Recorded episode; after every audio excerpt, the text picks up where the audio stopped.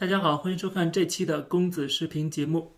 我们看到最新的消息，就是美国政府可能在下周一的时候就要宣布，中国没有能够履行跟美国签署的这个贸易协议。就是刘鹤作为习近平的特使，飞到了美国，跟川普总统签署的这第一阶段的贸易协议。在贸易协议里边，中国承诺在两年时间内。购买两千亿美元的产品，其中就包括美国的农产品、美国的能源。现在距离这个截止日期只剩下三个月的时间，而中国只完成了将将超过一半，就是差得很远很远。所以，美国财经媒体 CNBC 就讲说，在十月四号的时候，美国的贸易代表蔡奇将会宣布这个结果，然后说会给出一个比较具体的对中国的贸易战略。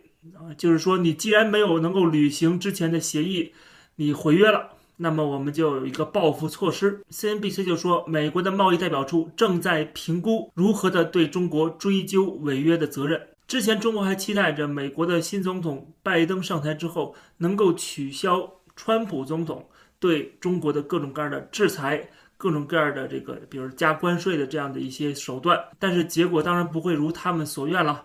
这个关税不仅不会取消，甚至还有可能再往上加。我们在一开始的时候就讲过了啊，中国肯定是完成不了这个协议的。他经常会以这个国家利益、国家安全的理由去毁约，不管是涉及到贸易的贸易协议，比如说他在当年加入世界贸易组织时的承诺很多都是没有兑现的。当然也包括其他的政治上的协议，比如说中英联合声明啊，就被中国认为是废纸一张啊，这是。历史文件不具有现实意义，所以说对于这么一个呃耍流氓的一个政权，就是签署的任何协议都不承认的，或者说他有必要的时候就会撕毁的这样的一个国家，跟当年的大清国没有什么差别的这么一个国家，你跟他去签署协议，你当然要留一手了，你当然不能够完全相信他了。其实签这个协议本身。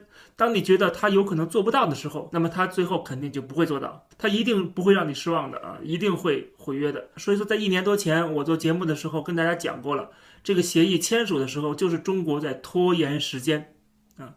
然后美国呢，当然也通过呃，川普通过这个跟中国签署这个协议，也是他的一个政绩，而双方很有可能都认为 最后这个协议无法履行。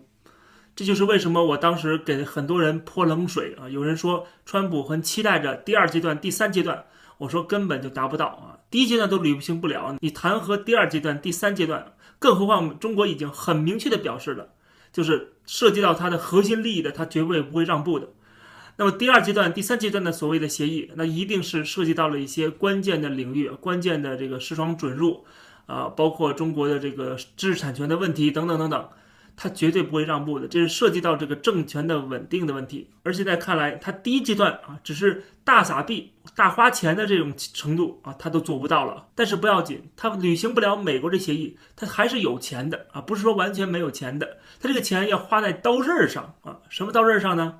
比如说我们看到这次的十月一号的国庆，新闻上说，世界第一高楼哈利法塔点亮中国红。祝贺新中国成立七十二周年。他说，位于阿联酋迪拜的世界第一高楼哈利法塔举行了灯光秀。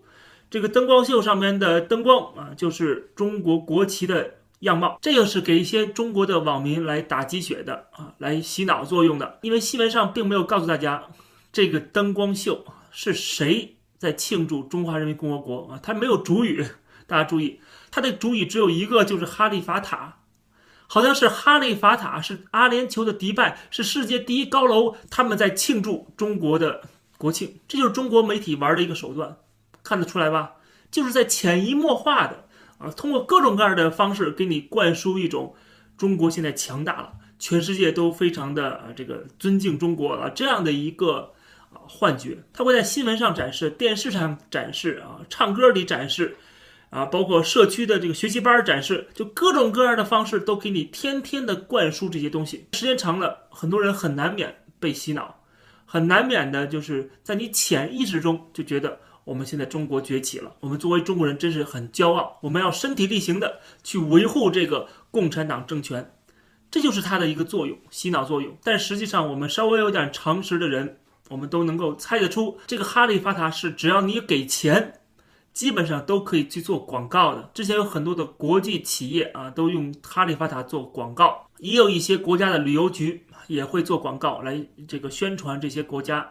在哈利法塔，你想要做一个时长三分钟的这样的一个灯光秀，起步价是约合美元六万八千零七十三块钱。也就是说，中国的中宣部它只需要花六万八千块钱。就可以让哈利法塔点亮中国红，这并不能代表什么，只能代表中宣部花了纳税人这笔钱。但这笔钱真的花的是刀刃上，是很值的。为什么很值呢？今天的中国，我们都知道，各地的灯光秀纷纷的取消，为什么？因为大停电、大限电，对吧？煤炭供应不足，这个我们之前专门做期节目讲到过。这背后很明显就说明了中国今天的这个政府的管理是非常的混乱的。就是他有很多的政治目标，为了达成这些政治目标，因为这个国家是政治挂帅的国家啊，因为他这个政权的稳定是第一位的。为了维护这个政权的稳定，他有一些目标要达成，而为了达成这个不同的政治目标，他的政策就之间相互冲突了。所以我们看到今天的这个非常怪的现状啊，一会儿讲说我们要环保，我们要在什么时候达到碳达峰、碳中和。对吧？所以说我们要做出实际的表率，这是为了我们中国在国际舞台上的一个地位，对吧？另外呢，他又想打击报复那些所谓的反华国家啊，限制你们的这个能源进口，比如说跟澳大利亚打贸易战，禁止澳大利亚的煤。减少对澳大利亚煤炭的进口，所以我们看到了，他一会儿说要拉闸限电啊，一会儿又要说啊，不能再拉闸限电了，我们要保证这个电力的供应。最近是韩正站出来啊，来救火，对吧？来下一个国务院的命令。其实这里面归根结底就反映出这个中国的党国体制的一个最大的弊病。它的弊病，一个是说他要为了维护他的政权的稳定，他要牺牲很多的利益而他现在是又不想牺牲这些利益。那么就变成了现在这种既要又要还要的一个现象啊。另外也说明，就是今天的习近平，他一拍脑门就会做出一些决策，而这些决策背后是有很多连锁反应的。总之呢，不管是北京啊、上海呀、深圳呐，还有各地都停了这国庆的灯光秀。那么不能没有灯光秀啊，就跑到国外花点钱弄了一个灯光秀，来给看不到灯光秀的这些爱国群众们一点儿。可以说是望梅止渴。当然了，这也算是一种廉价式的爱国，天天喊着爱国爱国，天天搞这个洗脑教育。现在好了啊，这个爱国都舍不得用电了。那你说在阿联酋弄个灯光秀，就一点作用没有吗？还是有一点的。虽然它成本会大大的降低，但是确实对于一些小粉红来讲。也能给他们打点鸡血。比如说，我们看到中国新闻网的这个下面的点赞最多的留言，就讲到说：“中国红，全世界最美的颜色，盛世华诞，我爱中国，国之强大，让我们骄傲自豪，强大到要花钱请别人去宣传自己的国庆。”但是这届的网民也不是那么容易上当受骗的，还是有些网友能够一针见血地指出问题。有人就说了，感觉这塔差不多每个国家国庆都给亮一下。印度、日本、加拿大、美国、巴基斯坦、瑞士、哈萨克斯坦等等都亮过。还有人说谁跟人民币有仇啊？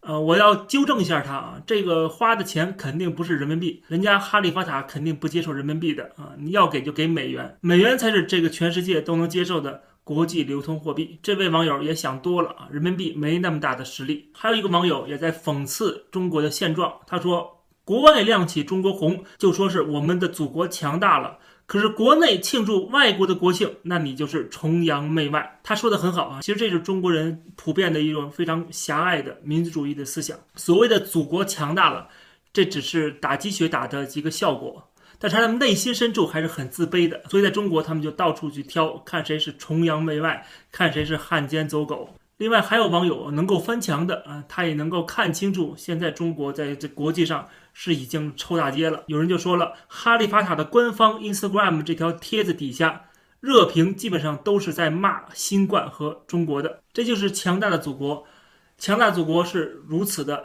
招人痛恨。因为你的所谓强大是富国强兵，就像当年的日本的军国主义，就像当年的纳粹德国一样，他没有对人性的关怀，对他人的尊重。这期的节目就跟大家先聊到这儿。感谢大家收看，欢迎点击订阅这个频道，我们下期节目再见。